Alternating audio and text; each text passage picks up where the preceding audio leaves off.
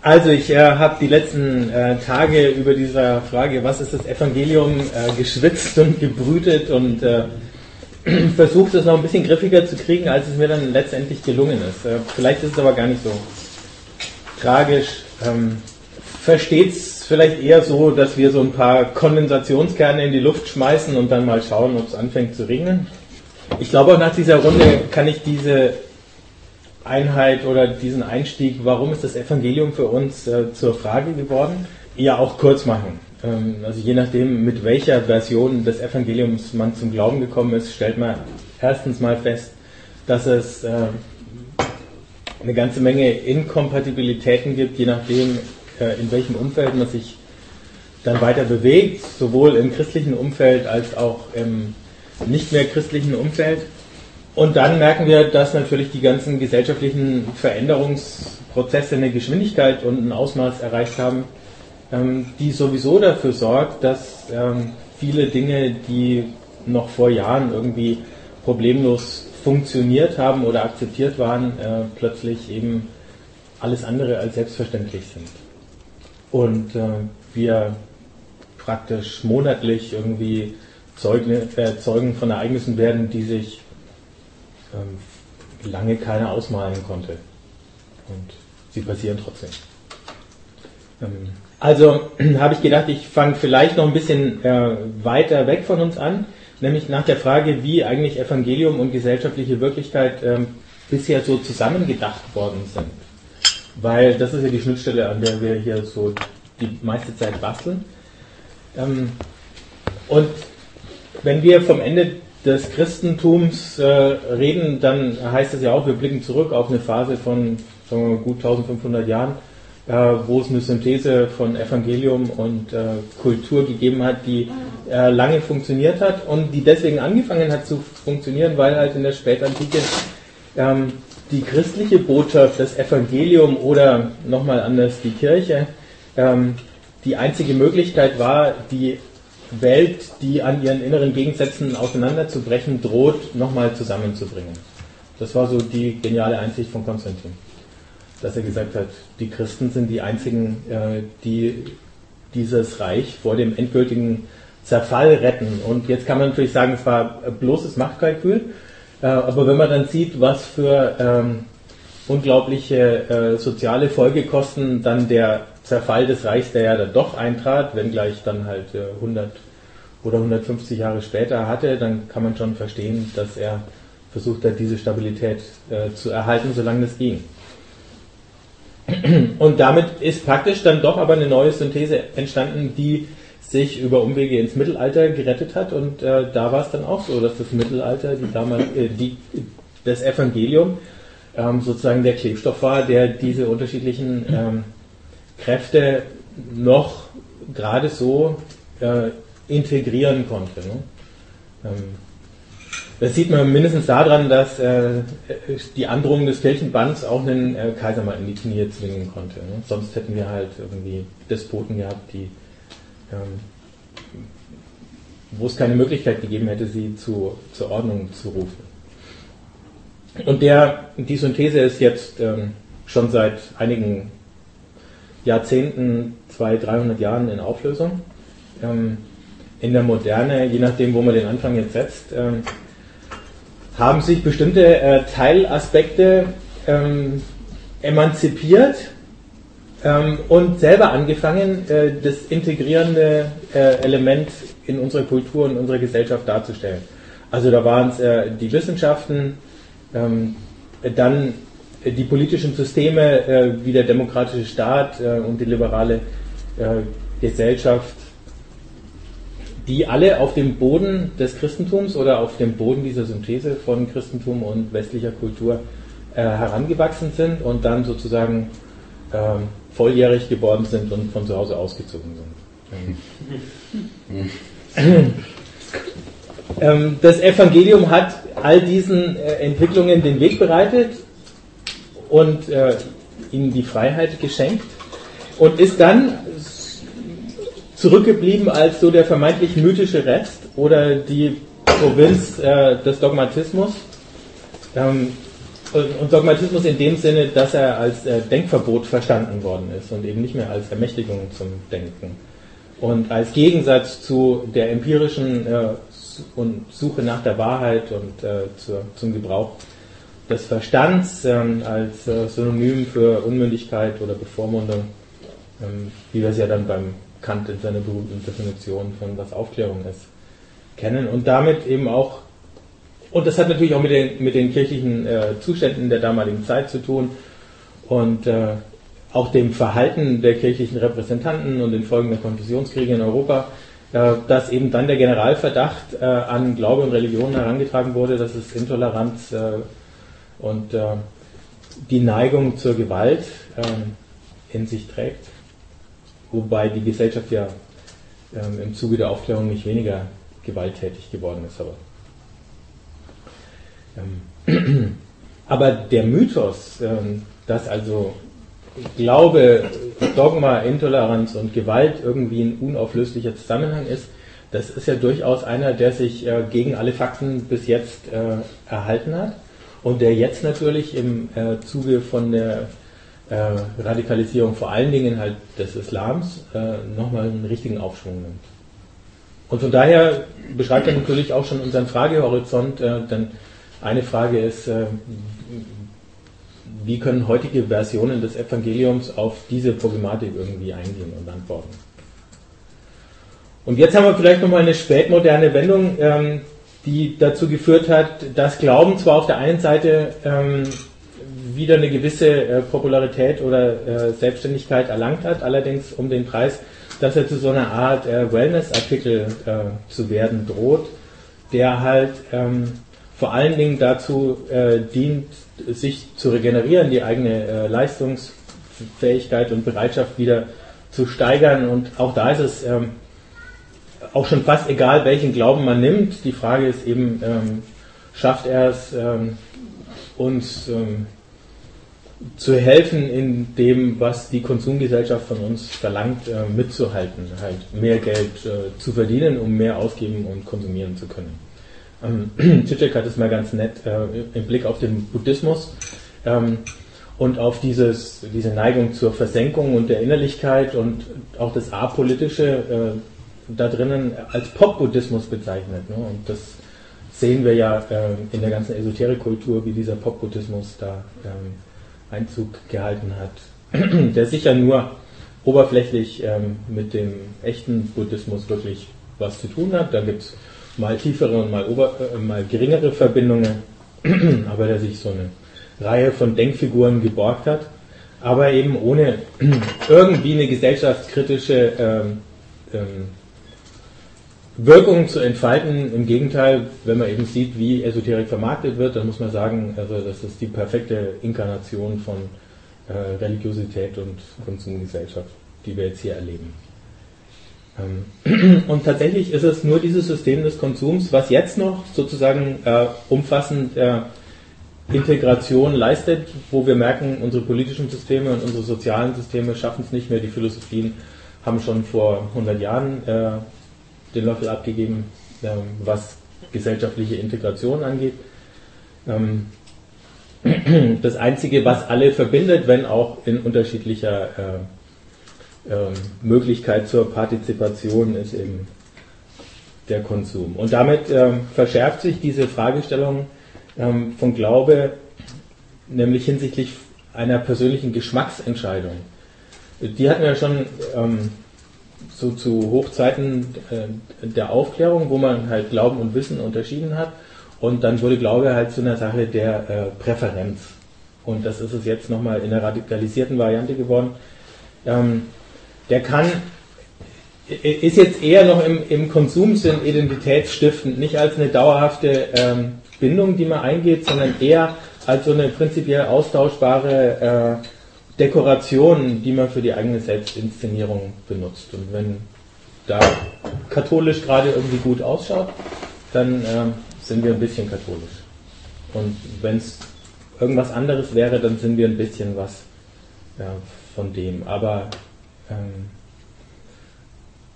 man kann es ein bisschen vergleichen mit den äh, den Buddha-Statuen, die der äh, Jürgen Klinsmann am Trainingsgelände von FC Bayern aufgestellt hat. Nur das hat natürlich auch nichts mit ähm, Religion in dem tiefen Sinn zu tun, aber man stellt halt so einen Buddha dahin, weil irgendwie schaut er ein bisschen spirituell aus. Und, äh, genau. Und also diese Entwicklung zu meinen ganz groben Pinselstrichen gezeichnet, äh, zeigt schon den Weg, den wir da zurückgelegt haben. Und wenn wir nochmal versuchen nachzuzeichnen, wie hat sich eigentlich das Verständnis des Evangeliums in dieser Zeit äh, entwickelt? Ähm, also als was hat man das Evangelium begriffen und was wäre denn der Zweck des Evangeliums gewesen oder in welche Richtung weist und so oder so, dann kann man sagen, also ich hole trotzdem noch ein bisschen weiter aus, weil ich glaube, von all dem ist irgendwas noch übrig geblieben bei uns. Ne? Ähm, nichts von dem ist völlig verschwunden. Äh, Elemente, Spurenelemente sind immer noch da.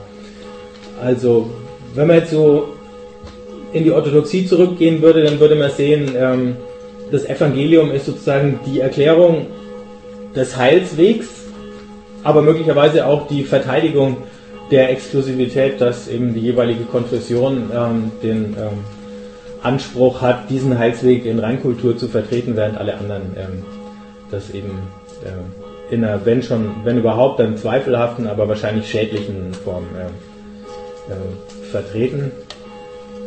Und wenn wir dann äh, im Gegensatz dazu die Pietisten angucken, äh, dann ist es ähm, eher so dieser Impetus zu Bekehrung, Mission und Heiligung, der einen viel stärkeren praktischen Zug hat, viel weniger auf die reine Lehre ähm, ähm, Wert legt, aber da ist es dann sozusagen die Autorität äh, des, und Vollmacht des äh, Predigers, auf die alles ausgerichtet ist. Ähm, und das Evangelium äh, vor allen Dingen als, ähm, also in der frankischen Version vom Pietismus, als das, was diese Bekehrungskrise dann auslöst, ähm, den Bußkampf äh, in Gang setzt, äh, der dann zu der schließlichen Wandlung des Sünders führt.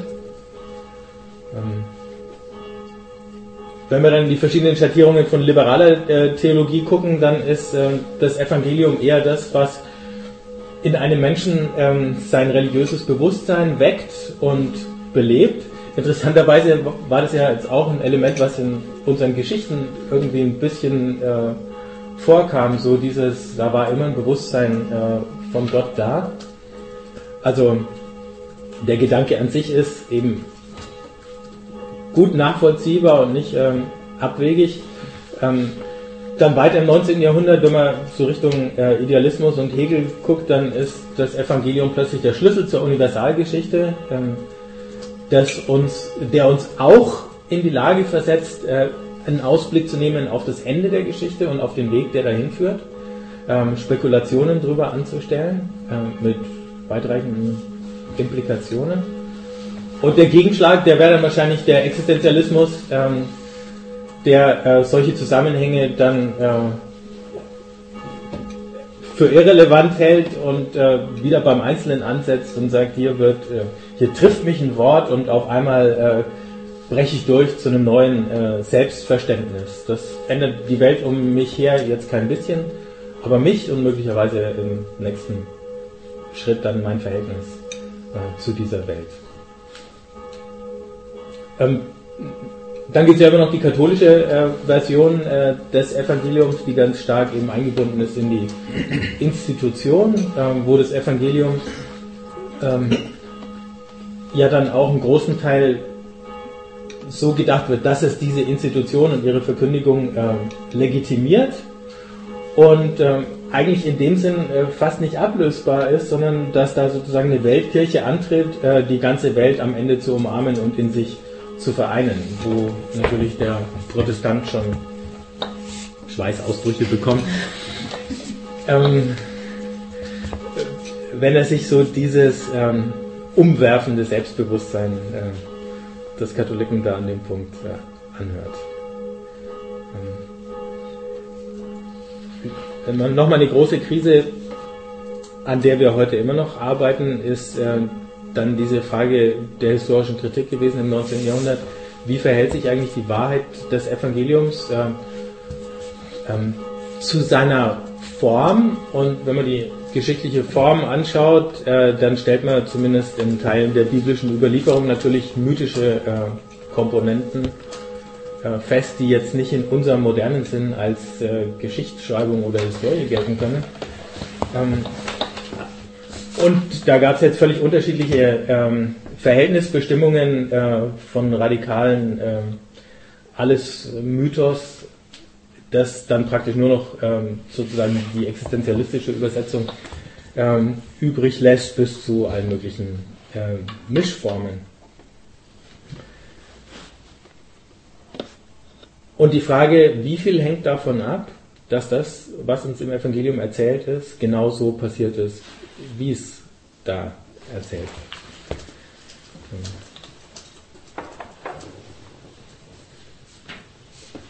So, und die zwei letzten Schritte noch ganz kurz. Ähm, wenn wir ins 20. Jahrhundert gucken, jetzt kommen wir immer näher, ähm, wäre das Evangelium in der dialektischen Theologie vor allen Dingen dann so verstanden worden, dass es die personale äh, Selbstoffenbarung von Gott ist, der sonst für den menschlichen Verstand, das menschliche Denken äh, völlig äh, unerreichbar ist und äh, das Evangelium als ein Wort, das eben gar nicht aus ist auf eine Synthese mit der Kultur, sondern das äh, dazu dient, diese Kultur in ihren Selbstverständlichkeiten zu untergraben und zu erschüttern und in Frage zu stellen. Ähm, sicher eine der Pendelschlag auf den Kulturprotestantismus im äh, 19. Jahrhundert. Ähm, und dann, glaube ich, der letzte große ähm, Schritt nochmal, den sich lohnt, weil er unsere Fragestellung wieder mitbestimmt, der aus der Befreiungstheologie, ähm, wo wir dann lernen, Gott ist eben nicht der, der sich sozusagen an einem neutralen Ort oberhalb äh, aller gesellschaftlichen Verhältnisse äh, befindet, sondern der, der sich an einem ganz bestimmten Ort in diesen gesellschaftlichen Verhältnissen ähm, lokalisiert, ähm, solidarisiert, äh, offenbart und der nur äh, aus dieser Perspektive ähm, der Ausgeschlossenen, äh, der Unterdrückten, äh, der Opfer, der Armen richtig erkannt werden kann und der aus der Perspektive der Gewinner, der Reichen ähm, eben gar nicht richtig in den Blick kommt. Und das bedeutet, man muss erstmal diesen Ort wechseln, um äh, das Evangelium überhaupt verstehen zu können. Oder die allererste Zumutung des Evangeliums ist es, dass es einen an den anderen Ort ruft, um Gott ähm, irgendwie in den Blick kriegen zu können. Ich habe jetzt natürlich alles verkürzt geschildert, ähm, aber jede dieser Bewegungen hat natürlich auch ähm, sozusagen Kurzformen des Evangeliums hervorgebracht ähm, die im Kontext der ganzen Bewegung oft sinnvoll waren, aber die trotz allem natürlich eine gewisse Reduktion dargestellt haben. Und auf eine Reduktion gab es dann eine Gegenreduktion. Ich weiß nicht, ich glaube, Jakob, du hattest vorhin nochmal so einen, so einen Begriff. Hast du nicht auch gegen Evangelium oder irgendwie? Mhm. Ich hatte es, Du warst es, ja, genau. Ja. Also wir sehen ja auch schon die äh, Pendelschläge und von daher kann man sich natürlich jetzt fragen, wo schwingt das Pendel gerade hin? Ähm, nächste Frage ist, schwingt es eigentlich nur zweidimensional oder schwingt es möglicherweise äh, dreidimensional? Schon längst. Äh, und ist das der Unterschied vielleicht zu äh, früheren Zeiten? Ähm, und jetzt sind wir natürlich an diesem Übergang, das Schlagwort geistert ja auch die ganze Zeit rum zwischen Moderne und Postmoderne. Die Moderne hat immer das Große und Ganze gesucht und äh, dabei immer ähm, in der Gefahr gestanden, dem Individuellen und der Vielfalt Gewalt anzutun, um halt äh, das Große oder Ganze äh, äh sichtbar zu machen. Wenn man sich da nicht freiwillig eingefügt hat, dann wurde mehr oder weniger sanfter Druck ausgeübt, um eingefügt zu werden. Ähm, oder es wurde halt über den Kopf weg theoretisiert. Die Postmoderne hat dann im Gegenschlag dazu eben dekonstruiert. Ähm, und das fand ich einen interessanten Gedanken, den ich jetzt ähm, letzte Woche gefunden habe. Dekonstruiert, ohne Verantwortung für die eigene Beziehungslosigkeit zu übernehmen. Das fand ich einen äh, heißen Ansatz. Äh, weil wenn man natürlich alles äh, atomisiert und sagt, wir verzichten jetzt auf die Zusammenhänge, weil die bisherige äh, Variante, Zusammenhänge und Beziehungen herzustellen und zu konstruieren, war äh, vom Wesen her äh, gewalttätig bis manipulativ. Wir machen jetzt wir lassen jetzt alles nebeneinander stehen, ähm, dann äh, bereitet man natürlich erstens denen, die irgendwie den radikalsten Ansatz haben, jetzt hier ähm, Spielereien äh, zu betreiben, den Boden und die sortieren das Mosaik neu. Ähm, oder man lässt eben alles tatsächlich beziehungslos nebeneinander herumkugeln. Wenn wir beiden Gefahren entgehen wollen, ähm, bleibt nichts anderes, als einfach nochmal historisch äh, zurückzugucken und äh, in der Bibel nochmal zu fragen, gibt es denn sowas wie einen roten Faden? Also der Begriff des Evangeliums, der taucht ja äh, in den verschiedensten Konstellationen auf.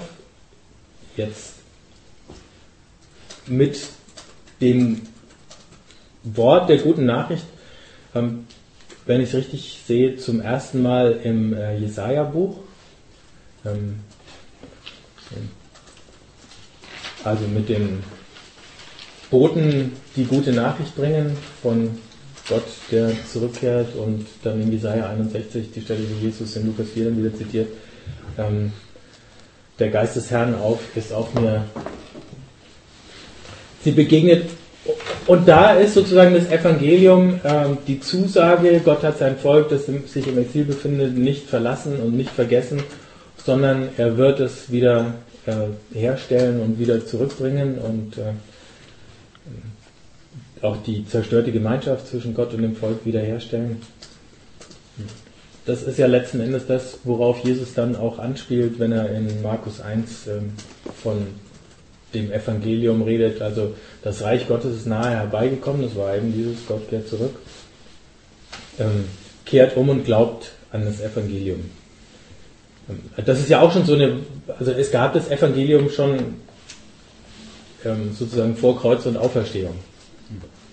Ähm, nicht, dass Kreuz und Auferstehung jetzt verzichtbar werden in unseren Darstellungen des Evangeliums, nur sozusagen schon eine Geschichte, die einen sehr viel längeren Vorlauf hat. Und Jesus konnte äh, schon längst vom Evangelium reden, äh, bevor all diese Ereignisse eingetreten sind.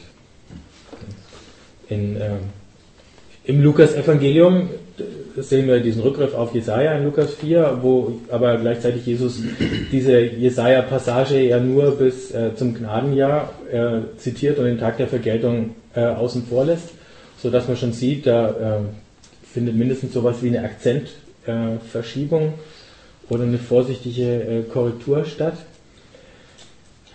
Aber man muss immer sehen, so diese Spitzenformulierungen, wo dann auch dieses Wort Evangelium auftaucht, die sind ja immer eingebettet äh, in die äh, Langversion. Ne? Also wenn wir jetzt sagen, zum Beispiel Johannes 3,16, äh, so hat Gott die Welt geliebt, ist ähm, das die Kurzversion des Johannesevangeliums, dann kriegt sie eigentlich nur einen Sinn, wenn man das ganze Johannesevangelium äh, als Hintergrund mit im Ohr hat.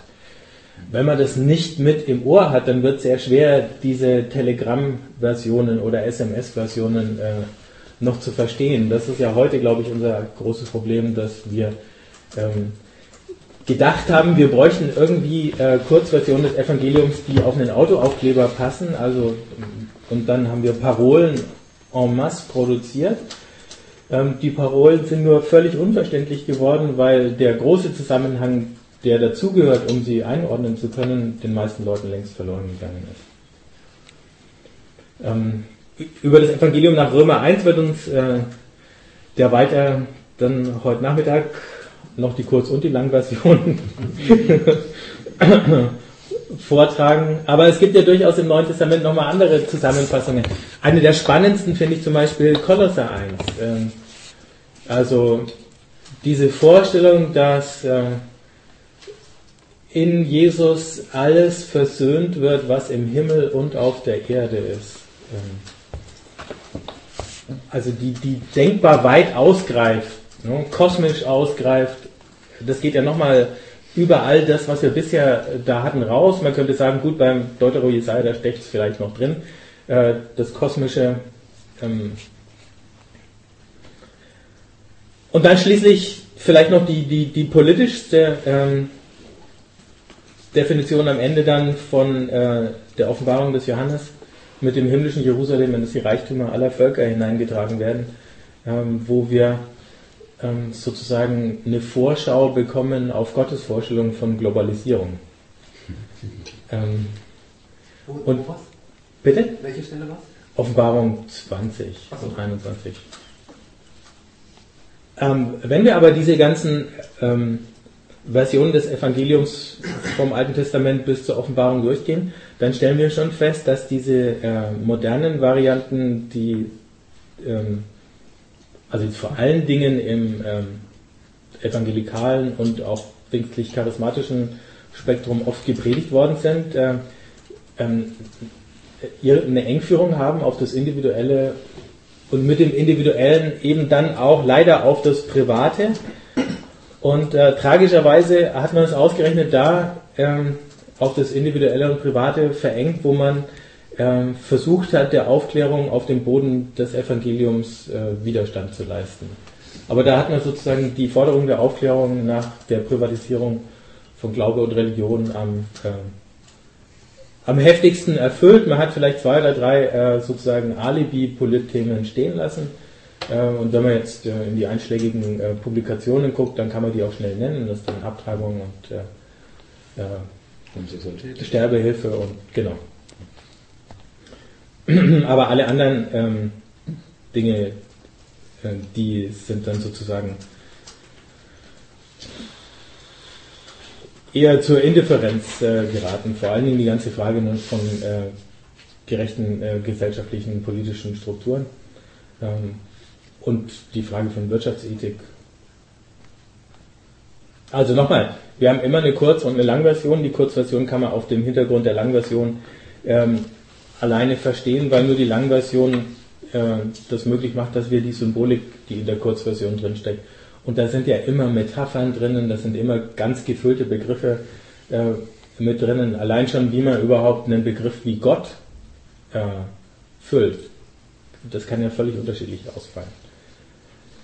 Ähm, und dieser Zwang zu äh, Slogans und zu Verkürzungen, der ist ja bisher ungebrochen, wenn ich das richtig sehe. Und was ich auch feststelle, ist, dass wir auch so eine Verschnipselung ähm, des, des Bibellesens selbst unter den ähm, ernsthaften, engagierten äh, Christen haben. Wir haben das halt sozusagen auf Losungsformat äh, häppchenweise ähm, gelernt zu uns zu nehmen und zu konsumieren und das bedeutet, dass äh, oft die großen Bögen und Zusammenhänge äh, dieser ganzen biblischen Geschichte, die zum Evangelium für mein Empfinden untrennbar dazugehört, eben äh, in den Hintergrund gerückt sind. Und plötzlich ist es möglich, diese Mosaiksteinchen, ähm, auch diese Glaubensslogans äh, wie ein Mosaik zu nehmen und nochmal umzusortieren. Ähm, deswegen hat es geklappt, äh, dass die Nazis das geschafft haben bei äh, vielen konservativen Christen, indem sie die richtigen äh, Schlüsselworte gebraucht haben, wenngleich sie sie völlig anders äh, verstanden und gefüllt haben, erstmal irgendwie richtig super Eindruck zu schinden. Das heißt, wenn wir heute darüber nachdenken, wie Evangelium ähm, in unserer Zeit kontextualisiert werden muss, ähm, müssen wir gleichzeitig historisch zurückfragen und sehen, wie es eben damals im Neuen Testament kontextualisiert war und natürlich auch über die mehr oder weniger gelungenen äh, Kontextualisierungen in der Zeit dazwischen äh, nachdenken. Weil die eine Sache, die sicher ist, ist, wir können nirgendwo sozusagen die Essenz rausdestillieren ähm, und die in Form von zeitlosen Grundsätzen ähm, irgendwie festhalten und dann, sondern es geht nur aus sozusagen einer Kontextualisierung in eine andere. Ähm, oder nochmal anders, ähm, Was meinst du damit? Äh, erklär das vielleicht nochmal. also du kannst nicht hergehen und sagen, ähm, im Neuen Testament ähm, finden wir entweder A, eine völlig zeitlose äh, Form des Evangeliums, sondern ähm, da hat Jesus und dann haben die Apostel das Evangelium in ihren Kontext rein gesprochen und entfaltet. Aber du kannst es nicht reduzieren, das wäre eben schon wieder eine Reduktion, auf drei oder vier oder fünf Prinzipien, die völlig unabhängig von Ort und Zeit äh, immer gültig wären. Ne? Sondern du kannst sie nur wieder in eine zeitgebundene ähm, Variante übersetzen.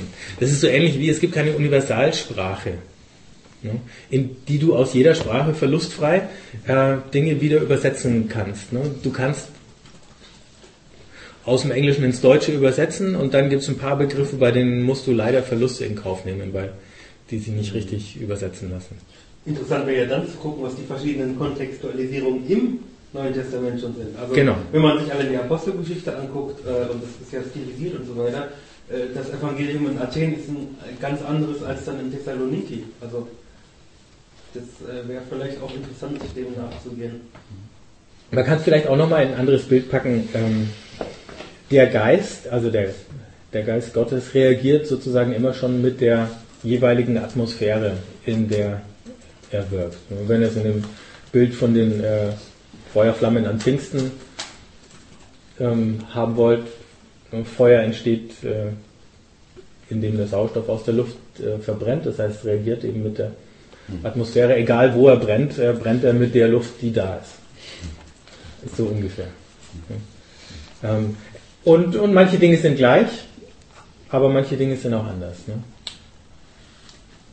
Ähm, oder je nachdem, was damit verbrennt, ähm, hast du natürlich auch zum Beispiel unterschiedliche Farben von Feuer. Ähm.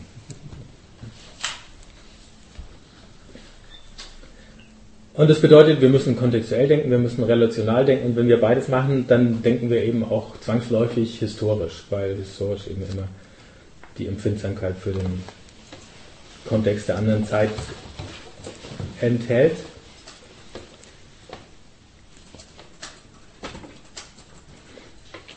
Wenn die Frage ist, was ist der Horizont heute, in dem wir dieses Evangelium neu erzählen, und ich glaube, das ist die andere äh, der andere Gedanke, das Evangelium lässt sich eben nicht auf Prinzipien reduzieren, aber es ist eine Geschichte, die erzählt wurde, die erzählt wird. Und wir können wieder die langen Versionen dieser Geschichte von Abraham oder Adam und Eva äh, bis zum himmlischen Jerusalem erzählen und in diese lange Geschichte ist die Geschichte Israels und dann als Zuspitzung davon die Geschichte Jesu in den Evangelien integriert, aber dann weist sie darüber hinaus in die Geschichte der Apostel und derer, die dann in ihren Fußstapfen weitergehen und setzt sich da drinnen fort. Ein paar Fragen, die mir für heute so aufgefallen sind, ist, äh, also aus welcher Perspektive und mit welchem sozialen oder geschichtlichen Horizont müssen wir das heute lesen und wieder erzählen? Ähm, wir gehen, wie gehen wir damit um, dass wir heute in einer Gesellschaft leben, in der der Pluralismus höher ist, als er wahrscheinlich jemals zu einem anderen Zeitpunkt der Geschichte gewesen ist? Dass deswegen, weil das der Fall ist, auch alles, was irgendjemand sagt, vieldeutiger geworden ist, als es zu einem beliebigen anderen Zeitpunkt in der Geschichte wahrscheinlich war. Also wir haben so einen viel höheren Binnenpluralismus christlicherseits, aber wir haben natürlich noch, noch einen krasseren Pluralismus unserer verschiedenen Umgebungen. Ähm, wie können wir das Evangelium so erzählen oder entfalten, dass es ähm, nach beiden Richtungen, also von uns gegenüber denen, die dem Evangelium distanziert oder fremd oder unwissend gegenüberstehen, ähm, Möglichkeiten zum Gespräch und zum Dialog oder Anschluss ermöglicht, aber eben auch umgekehrt. Wie beurteilen wir die äh, Tragfähigkeit von den Bildern und Metaphern, mit denen wir reden? Und wie ist das Risiko von Nebenwirkungen? Ähm, das stellen wir jetzt bei bestimmten Metaphern, zum Beispiel in der Versöhnungsserie, fest, wenn äh, da mit Blut hantiert und äh, argumentiert wird und alles, was äh, auch nur entfernt Konnotationen von Gewalt aufweist, äh, das äh, war über Jahrzehnte unproblematisch und ist jetzt äh, eine ganz heikle Geschichte geworden. Ähm, oder überhaupt, wie verstehen wir das Evangelium? Ähm, müssen wir vielleicht aufhören, den Anschein zu erwecken, als wäre das Evangelium die Erklärung für alle Dinge. Ähm, das ist ja so ein Aufkleberding ähm, gewesen, den hatte ich auch mal irgendwo gesehen, der hieß dann Antwort auf alle Fragen gibt Gottes Wort. Und äh, der ist ja schlicht nicht einlösbar, der Anspruch. Das stimmt Soll ich zum überhaupt nicht. Friseur gehen oder nicht? Oder neulich hat irgendein Bekannter auf Facebook, der war dann ganz sauer auf mich, dass ich ihn kritisiert habe oder eine ironische Bemerkung drunter geschrieben habe. Der hat gesagt, na, äh, wer die Zeitung liest, der weiß, was gestern war, wer die Bibel liest, der weiß, was morgen ist. da habe ich ihm drunter geschrieben, super, kannst du mir mal die Lottozahlen raussuchen? der war total beleidigt. so, du schaffst mir sowas. Und, aber also mit die Unbefangenheit, mit der solche äh, Parolen da verbrochen werden, die ist schon äh, immens. Oder diese, sagen wir, der Mangel an, äh, an Problembewusstsein oder so kann verblüffend sein. Aber vielleicht ist das Evangelium eben nicht die Erklärung aller Dinge, aber ein Hinweis auf einen Weg, äh, wie wir Schritt für Schritt äh, zu Lösungen finden oder zu mehr Klarheit. Äh, Vielleicht ist in einer Welt, die immer unüberschaubarer wird, äh, das ja auch das, was hilft, also sozusagen nicht den großen Anspruch zu erheben, aber dafür nicht jedes, soll ich sagen, jede Hoffnung gleich äh, sausen zu lassen. Ich habe die Woche über einen Satz nachgedacht äh, von Joseph Beuys. Ähm, muss sagen, ich habe mich nie so richtig mit ihm beschäftigt, äh, musste jetzt mal nachholen der hat gesagt, vor der Frage, was können wir tun, muss der Frage nachgegangen werden, wie müssen wir denken. Der hat es jetzt gar nicht so intellektualistisch gemeint, dass wir sozusagen erstmal irgendwie ein äh, reines abstraktes äh, äh, Konzept äh, von äh, Ideen, die ohne äh, Berührung oder die, die noch nicht von irgendwer, irgendeinem Kontakt mit der Wirklichkeit verseucht sind, erstellen müssen oder so, sondern denken eher in dem Sinn als Probehandlung, das fand ich einen netten. Und vielleicht ist ja das Evangelium eben auch ein Anstoß oder etwas, mit dem Gott uns die Möglichkeit eröffnet, ähm, neu zu denken, unsere Realität, in der wir leben, in einem anderen Licht zu sehen und dann zu anderen Lösungen zu finden, als wir das als Einzelne und als Gesellschaft bisher überhaupt geschafft haben. Und insofern Denken als Probehandlung finde ich, ähm, finde ich spannend, weil es eben so ein, so ein sehr ähm, konkrete Form des Denkens gemeint ist. Also sich nicht in philosophische Sphären zurückzuziehen, in denen man ähm, sozusagen mit mathematischer Präzision operieren kann, aber in dem Moment, wo es mit irgendeiner Wirklichkeit zu tun hat, werden irgendwie all die glatten Zahlen plötzlich mit äh, zu, zu unüberschaubaren äh, Dezimalbrüchen und so. Und ich glaube, ein paar Fragestellungen heute sind eben, wie kriegen wir sowas wie universale Bindekraft wieder in Gesellschaften, die, die unglaublich heterogen werden und geworden sind? Und hat das Evangelium dazu was zu sagen? Hat das Evangelium was zu sagen darüber, wie wir in einer Welt, die instabil ist, selbst wenn sie von der Fassade her an vielen Punkten oft unglaublich stabil ausschaut, und dann bricht irgendwas schlagartig zusammen, was ähm, den Anschein erweckt hat, als würde es da noch tausend Jahre stehen wollen. Ja, wie, wie finden wir zu ähm, Handlungsfreiheit oder Handlungsfähigkeit in so einer Situation, ähm, wo ja die Versuchung zur Resignation immens groß wäre? Wie werden Menschen ermächtigt, wieder zu sowas wie einer gemeinschaftlichen Praxis und sei es eben auch nur so vorläufig oder experimentell. Also die Zeit irgendwie der großen Würfe und der großen Systeme, die scheint ähm, tatsächlich vorbei zu sein. Und jetzt leben wir in einer Welt, die, wo wir lauter Teilsysteme haben, die in sich schon unglaublich komplett, komplex sind und aufeinander gegenseitig auch ständig einwirken. Und je nachdem, an welchem Rädchen du drehst, hast du äh, manchmal irgendwie völlig überraschende Ausschläge äh, an einer ganz anderen Stelle. Das heißt, ähm, jemand hat mal gesagt, unter der Voraussetzung kannst du aus der Geschichte in dem Sinn gar nichts mehr lernen, weil du kannst Dinge nicht mehr so machen, wie sie früher waren, ähm, weil nichts mehr so ist, wie es früher gewesen ist. Und das Einzige, was du jetzt noch machen kannst, ist experimentieren und dann sehen, okay, wenn ich das mache, ähm, dann stellt sich ähm, folgender Zustand ein. Das muss nicht bedeuten, dass wenn ich das gleiche wieder tue, wieder das gleiche Ergebnis äh, dabei rauskommt. Weil möglicherweise haben sich Dinge verändert, die ich nicht im Blick habe. Und ne? das ist ja die ganze Frage von Reformen in Sozial- und Wirtschaftssystemen ähm, und, und, warum wir das beim besten Willen oft nicht so in den Griff kriegen, wie wir es uns vorstellen.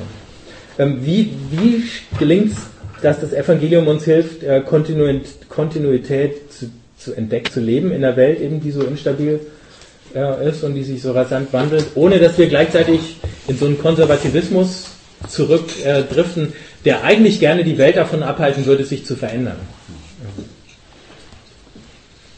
Also das sind jetzt sehr weit rausgedacht ein paar ähm, Fragestellungen, aber die sind ja in dem Sinn gar nicht abstrakt, äh, weil sie uns an den unterschiedlichsten Stellen immer wieder bewegen.